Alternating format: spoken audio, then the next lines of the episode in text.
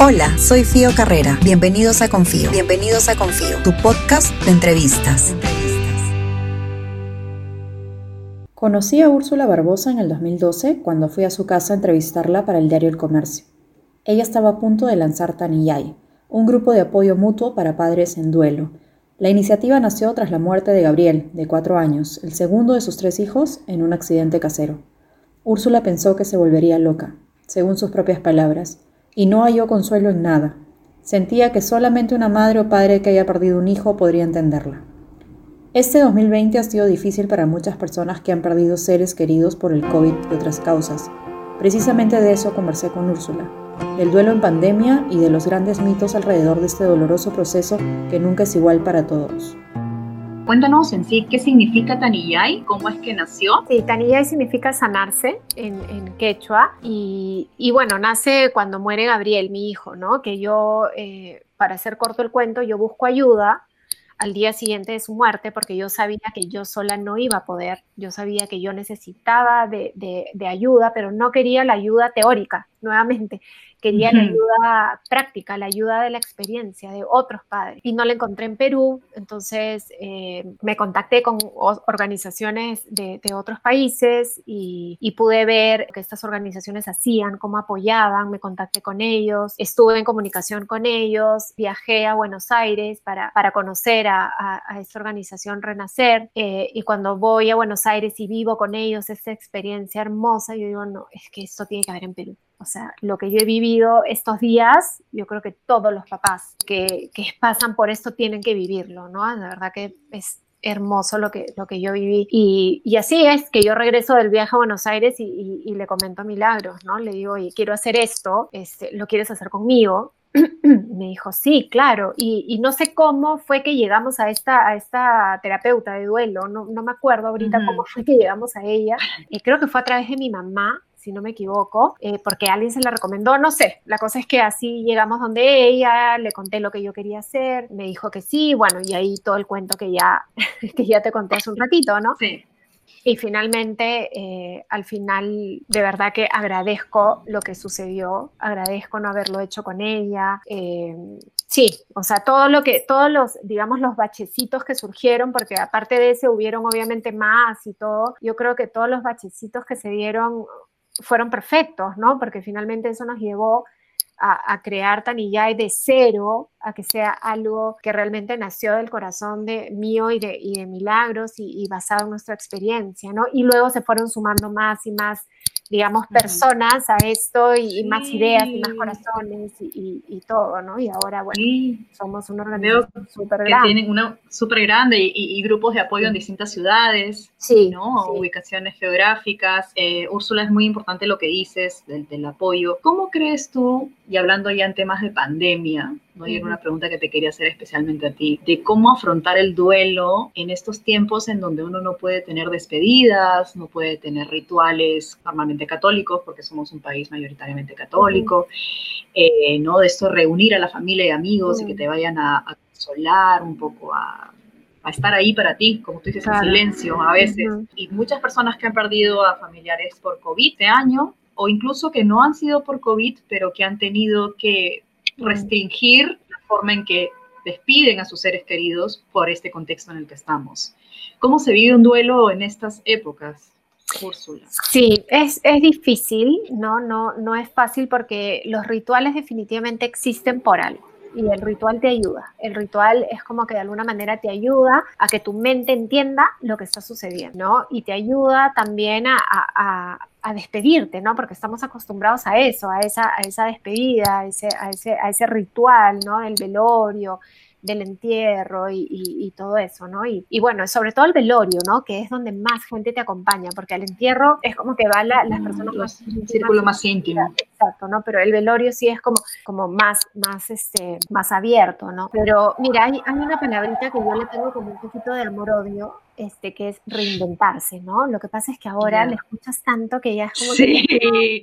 No, sí, me siento igual que tú. Sí, en el colegio, en el trabajo, en, las reuniones sociales, en, todo te tienes que reinventar. Entonces, y en el duelo, pues también, O sea, no podemos dejar de lado también, ¿no? Hay que buscar una nueva forma de despedirse, porque uno siempre lo puede hacer, ¿no? Y, y finalmente es despedirse solo de la parte física, porque si nosotros realmente llegamos a entender que la persona que muere no se va, ¿no? Que solo se va su parte física, que la persona sigue, entonces en realidad es sí, o sea, sí considero importante despedirse, sí, pero es despedirse de esta parte física, ¿no? Entonces, a las personas que me han escrito, por ejemplo, como pidiéndome un consejo, diciéndome qué hago, falleció tal persona, cómo podemos hacer, y les digo, tengan una ceremonia en casa, ¿no? O sea, en casa con las personas que estén, eh, y si tienes las cenizas, por ejemplo, porque creo que han estado como que dándote las cenizas, entonces si tienes las cenizas, puedes hacer una ceremonia en tu casa. O sea, ¿por qué tenemos que pensar que tiene que ser en, en, en un cementerio o que tiene que ser en un velatorio? O sea, yo velé a Gabriel en, en la casa de mis papás, ¿no? Y la ceremonia fue en casa de mis papás porque yo quería eso, yo quería algo más íntimo. Entonces, y esto nos está, esta pandemia nos está trayendo eso, nos está regresando a lo que fue antes, de velar en casa, a los familiares. Antes no se llevaba al, al, abuelo o a la abuela este, a un velatorio. Entonces, estamos regresando a eso, que es bonito. Tener, eh, prender unas velitas, ¿no? Poner unas flores, decir unas palabras bonitas. Cada persona, los que estén en casa, pueden eh, escribirle algo a la, a la persona que, que murió, dedicarle unas palabras o comentar anécdotas bonitas de la, de la persona, recordarla con, con alegría, ¿no? Con, anécdotas eh, graciosas. Eh, yo me acuerdo cuando murió mi abuelo hace muchos años, la familia de mi mami es de Moquegua, entonces viajamos a Moquegua y ahí después totalmente distinto el, el, el, velorio y el entierro y todo, ¿no? Entonces a mí me encantó vivirlo, yo era, tendría pues que 18 años y me encantó vivir el, el velatorio en la casa de mis abuelos, ¿no? El llevarlo a mi abuelo cargando, sus amigos lo cargaban el cajón hasta el cementerio, ¿no? Todo el camino iban cantando, tomando pisco. y bueno, regresamos en la noche, a la, a la, después de todo eso, estábamos en la casa de mis abuelos y estamos con la familia más íntima, ¿no? Pero empezaron a contar anécdotas de mi abuelo eh, graciosas. Entonces estábamos todos en la mesa del comedor riéndonos, recordando a mi abuelo y de verdad que riéndonos y dije, qué bonito, ¿no? Obviamente te reías y por ahí llorabas, ¿no? Y mi mami se reía y por ahí lloraba, pero fue súper bonito. Entonces es, es como que de alguna manera esta, esta pandemia nos está regresando a eso. Regresemos a lo esencial, ¿no? Que yo creo que eso es, es, lo bonito, ¿no? Qué, qué, lindo eso que dices, eh, Úrsula. Creo que tenemos otra cosa en común que sí, mi abuela fue velada igual en provincias también, en, Cerro Azul. Fue también bailando, con trago, sus amigos llevando el cajón, con la música y los valses criollos que le gustaban. Es más, ella ya había hecho como un recorrido, un protocolo de lo que quería para ah, su velorio o entierro, ¿no? Quiero mi banda, quiero mi misa en la iglesia de Cerro Azul, quiero que en la iglesia me lleven caminando todos, no me importa qué tan lejos quede el cementerio, y me lleven ahí. Ok, ya quieres todo eso, te vamos a dar todo eso, y es como permitirte ese, ese esa comunicación directa con la persona, sobre todo cuando ya sabes que va a partir pronto, probablemente es el caso de los abuelos, y no juzgar, como tú bien dices, yo creo que la, somos una sociedad que todavía juzga muchísimo. el tema de yo, yo despido a mi familiar de tal manera. O no, yo en el velorio, no, yo con misa, no, yo sin misa, o yo no he llorado durante el velorio, ah, bueno, yo sí lloré durante el velorio. Entonces es como, siento que a veces es como una especie de competencia, de quién, quién, vive mejor el duelo, quién llora más, ¿no? Es como gritos desgarradores cuando están en el entierro, cuando creo que no se trata de eso, porque cada persona procesa de distinta manera el dolor. Total, sí. Eh, y seguramente lo has visto en estos ocho años de, de Tani y, y justamente eso era mi pregunta, ¿no? En estos ocho años que has conocido a padres y a madres, eh, imagino que también hermanos de, los hijos que, han muerto, eh, ¿tienes algo que te quede en el recuerdo de que algo que te hayan dicho y que a ti te haya servido, de hecho, y hayas incorporado a tus propios rituales que tienes con Gabriel? He aprendido muchísimo de los papás, eh, algo que, que, para mí es, es fundamental y lo fue en ese momento y lo sigue siendo, que es el no sentirte solo, el no sentirte sola, ¿no? El, el saber de que, de que, o sea, y también el, el, no sentirte que estás volviéndote loca, ¿no? Porque yo me acuerdo que yo pensaba muchas cosas cuando muere Gabriel y yo decía, yo no las podía compartir con nadie, ¿no? Porque nadie, o sea, yo no conocía a nadie que, que, que había pasado por esa experiencia, entonces yo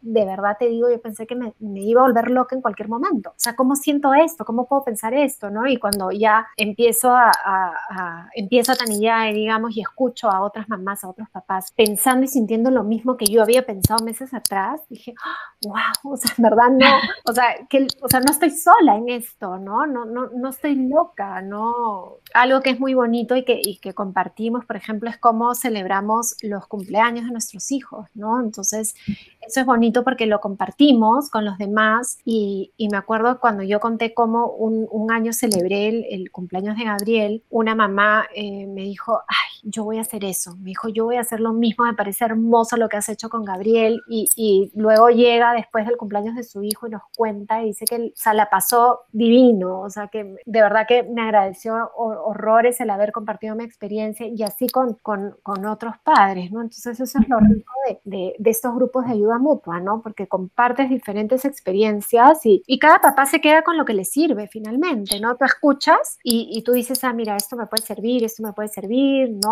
Este, ¿cómo, cómo haces en, tu primera Navidad, ¿no? Tu primer día de la madre, el primer cumpleaños, todo eso. Escuchar otras experiencias de otros papás te ayuda enormemente, ¿no? Te da como idea. Sí, eso, eso que dices es muy, es muy lindo. Toma lo que te sirva, toma lo que te ayude a ti, ¿no? Porque como como decíamos al inicio, cada duelo es distinto, no es un proceso igual para todos. Y también recordar, solo la parte física se va, ¿no? Eso es muy importante tenerlo en cuenta.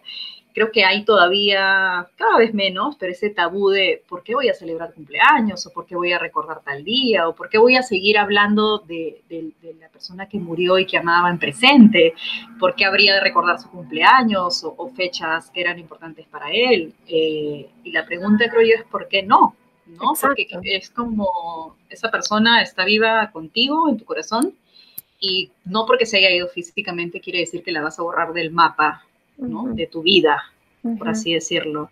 me imagino que esa es una primera eh, cosa de los que los papás se deben sentir aliviados cuando asisten a Taniyay, de un montón de ideas que tienen y que de repente son juzgadas por otros miembros de la familia o amigos de la familia, porque todo el mundo tiene una opinión sobre todo, este, y eso puede hacer aún más doloroso el, duelo, ahora que lo pienso.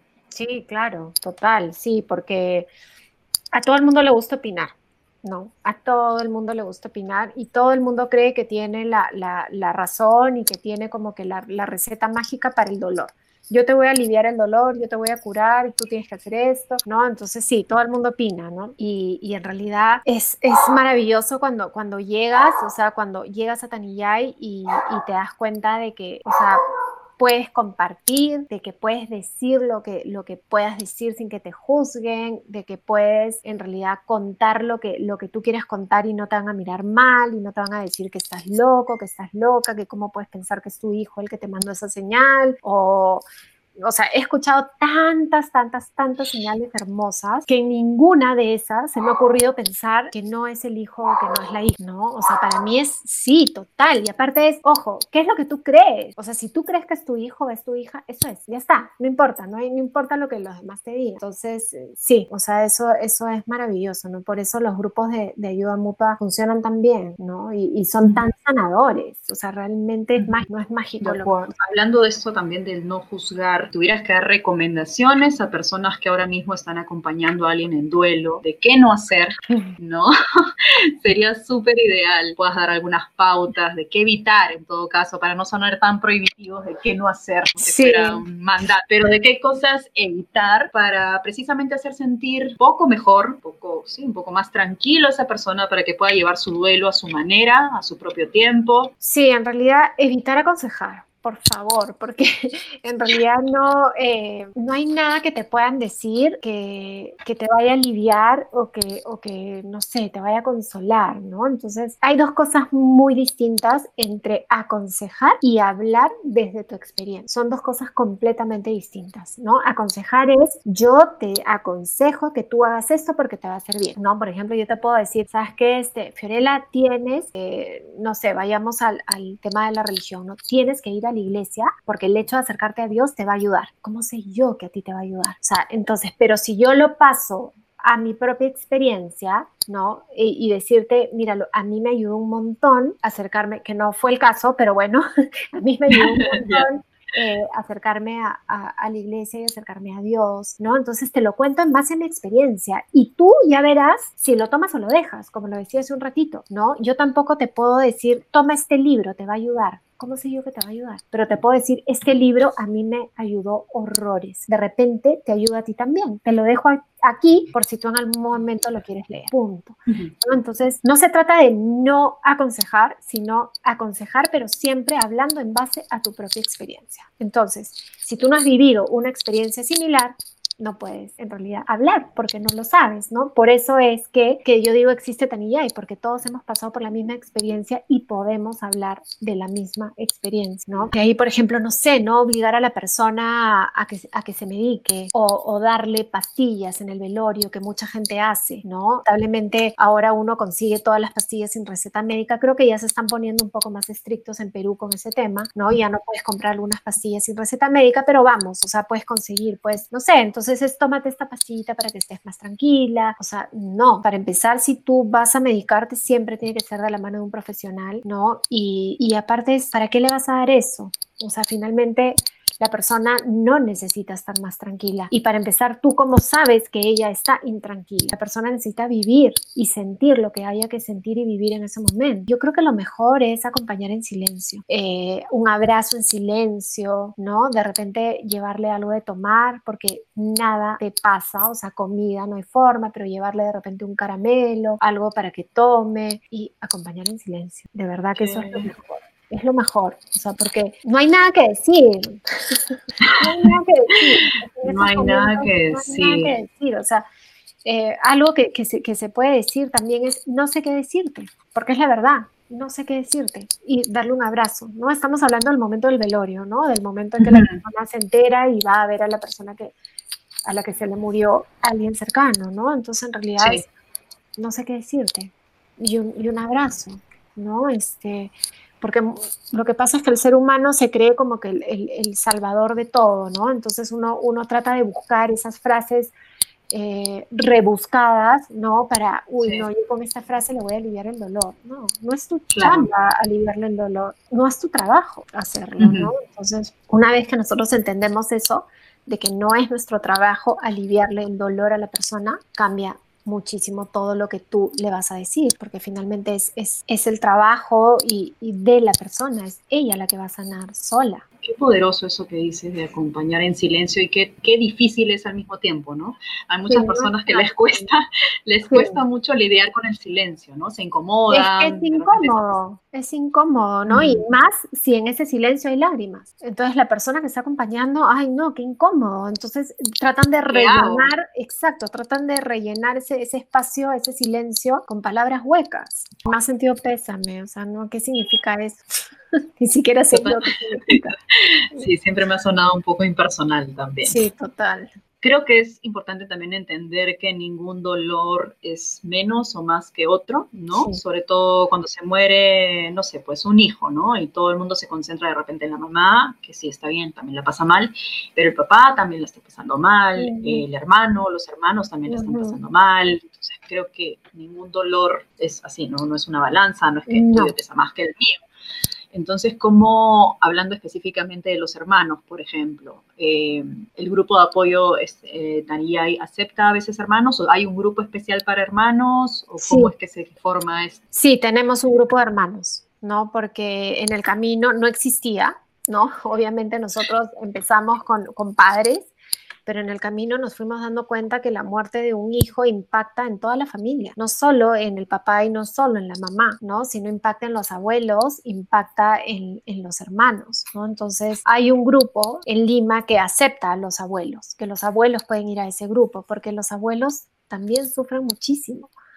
Y está el grupo de hermanos, ¿no? Que es exclusivamente para, para hermanos, ¿no? Y lo dirige una hermana. Entonces, porque, porque sí, porque los hermanos son los grandes olvidados cuando muere un hijo. En realidad no es el papá, sino son los hermanos. O sea, yo creo que primero todo el mundo se concentra en la madre, luego en el padre, por último en los hermanos, ¿no? Entonces, y, y de verdad que los hermanos sí, también es, es, es, un dolor. Pues yo no lo he vivido, pero, pero lo he visto, por ejemplo, en mis hijos. Bueno, mi hijo el mayor, ¿no? Porque la chiquita era bebé. Eh, Eh, y bueno, y en los hermanos que, que he conocido en Taniyay, ¿no? Entonces, es, muchas veces adoptan papeles que no les corresponden, ¿no? adoptan el papel de mamá, que la mamá está anulada o, adoptan el papel de padre o no viven su duelo, ¿no? Porque están preocupados por los papás, entonces dicen, no, ¿cómo voy a yo a, poner, a, hacer una preocupación más para mis papás o un dolor más para mis papás cuando ellos ya están destrozados por la muerte de mi hermano? Entonces me como mis lágrimas, me como mi duelo, no lo vivo, me refugio en los amigos y muchos hermanos también este, se refugian pues en el alcohol, en las drogas, porque buscan apoyo en otros lados, ¿no? Y, y obviamente los papás, no todos, pero hay algunos que sí lamentablemente se olvidan de los hermanos, ¿no? Y, hemos tenido esos padres en, en ¿no? Y nadie los juzga ni nada, es el proceso de cada uno. Pero sí nos dimos cuenta que eh, los hermanos también necesitan ese espacio de contención, ¿no? De saber de que tienen este espacio, o, ¿no? Que, que, donde van a hacer contenidos, donde van a compartir con otros hermanos y funciona muy bien y los hermanos les encanta el grupo y se reúnen ellos cada 15 días, ¿no? Pero, pero es un grupo muy bonito y, y muy necesario, ¿no? Qué bueno que lo dices. Es como que todas las piezas de la familia que han perdido a un familiar o un ser querido son importantes y cada dolor es importante. Sí. Tenemos que darles espacio. Y no negar el dolor, tal vez no, ese, ese podría ser un poco el error en el que uno ha caído, creo que todos hemos caído en ese momento, en algún momento de evitar el dolor, evitar hablar de esa persona, no evitar las fotos, los retratos, los recuerdos, estos recuerdos de Facebook, por ejemplo, que son como sí ah, la tecnología es, complicada. Sí. Eh, no, creo que no, a veces no contribuye a este duelo, pero darse esa oportunidad de, de hablar en familia también de la persona que murió, ¿no?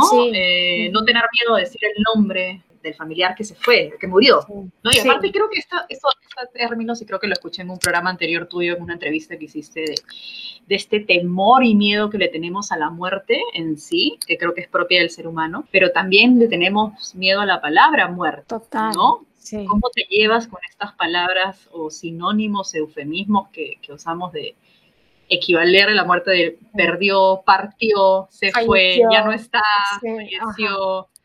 que son que siento que es como quitarle un poco de peso ¿no? a la palabra, hacerla más ligera por el miedo. Sí, exacto, ¿no? Tratamos de suavizar la palabra porque la sentimos muy fuerte, muy dura, cuando, cuando en realidad es solo una palabra.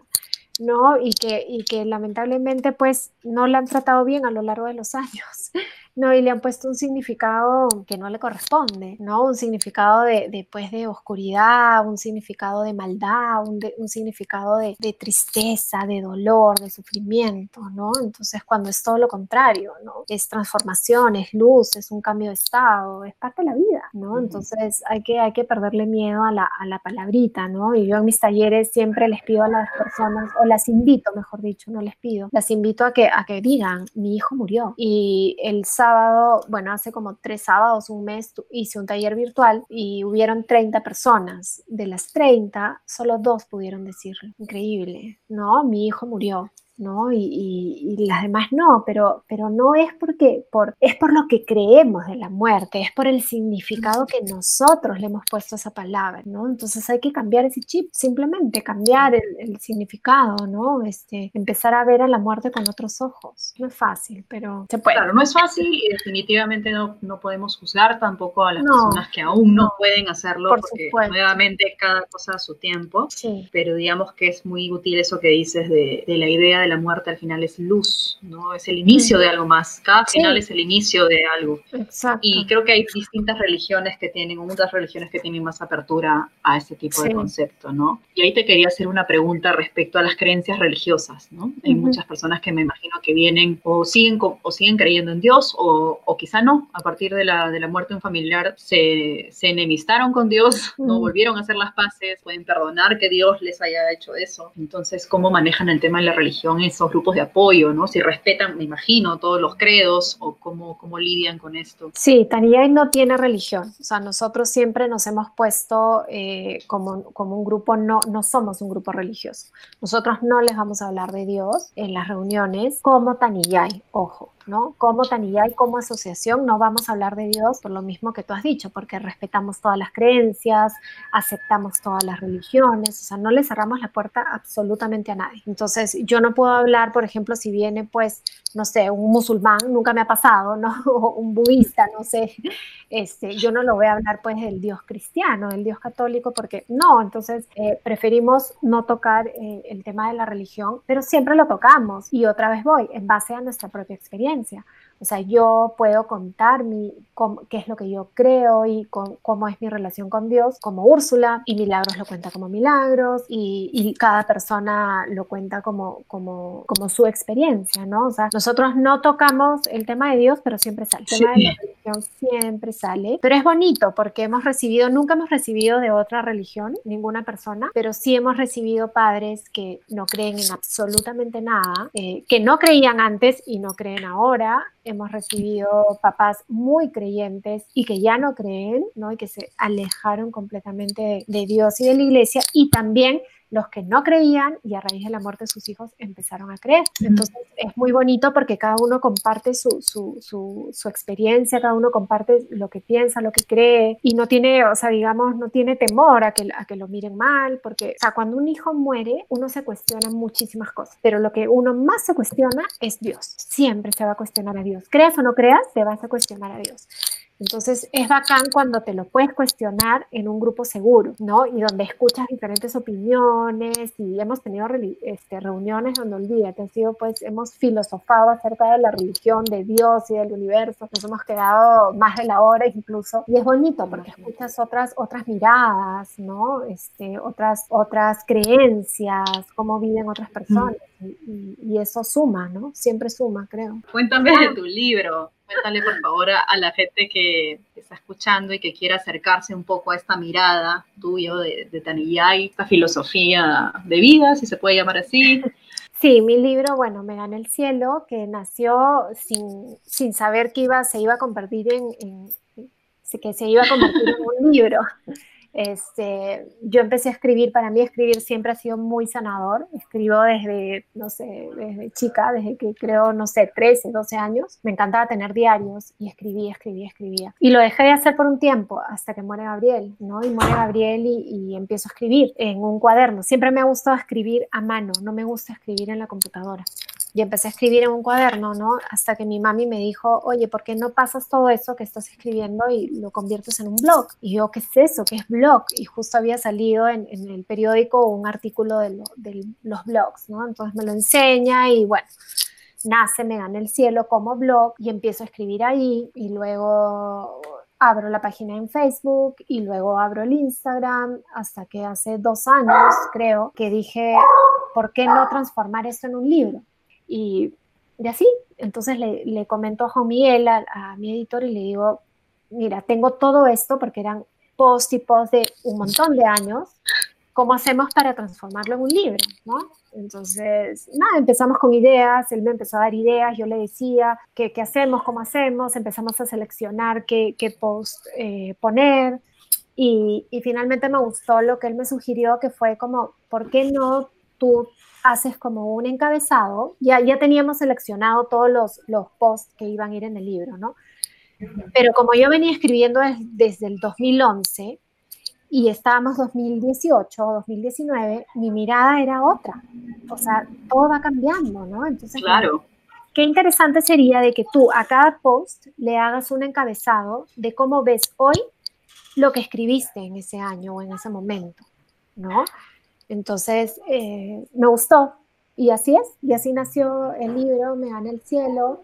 Y, y nada, y creo que, a ver, no es un libro pues para ganarse el premio Nobel de literatura. es un libro escrito desde el corazón.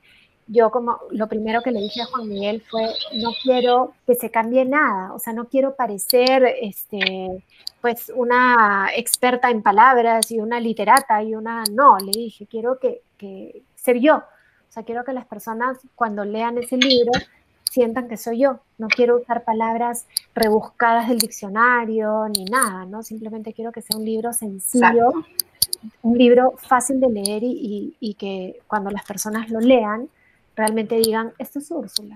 ¿No? Y no he entrado la mano ahí de un profesional, ¿no? Obviamente sí, para acentos, comas, pum, que no me considero escritora, porque el otro día me, una persona que me invita para un live en Instagram me dice, ah, entonces la escritora te yo, no, no, no, no, o sea, no, no soy escritora, por favor, porque no, no me considero escritora. O sea, lo que, lo que nació, ese libro nació porque, como digo, del, del corazón, ¿no? Y, lo pueden encontrar en tus redes, en tu blog, como, como si eh, una sí, En realidad me, me, escriben, porque ya no lo tengo en librerías. Como yo ya no estoy en Perú, en realidad me, era difícil todo el manejo de librerías y, de llevarlo y no sé qué. Bueno, no. Entonces ya no lo tengo ahí y lo vendo yo directamente eh, y se consigue en físico en Perú y en Colombia, ¿no? Tengo en, en digital en Amazon en formato Kindle también. Genial, para los que están en otros, en cualquier lugar del mundo. Perfecto, Uchi. Quería cerrar con una pregunta que creo que es importante y para que no se mm, malinterprete nada en este espacio, siempre procuro que los espacios sean de diálogo, sean abiertos y no porque termine este capítulo en el podcast quiere decir que hemos dicho todo sobre el duelo. Al contrario, solo hemos abierto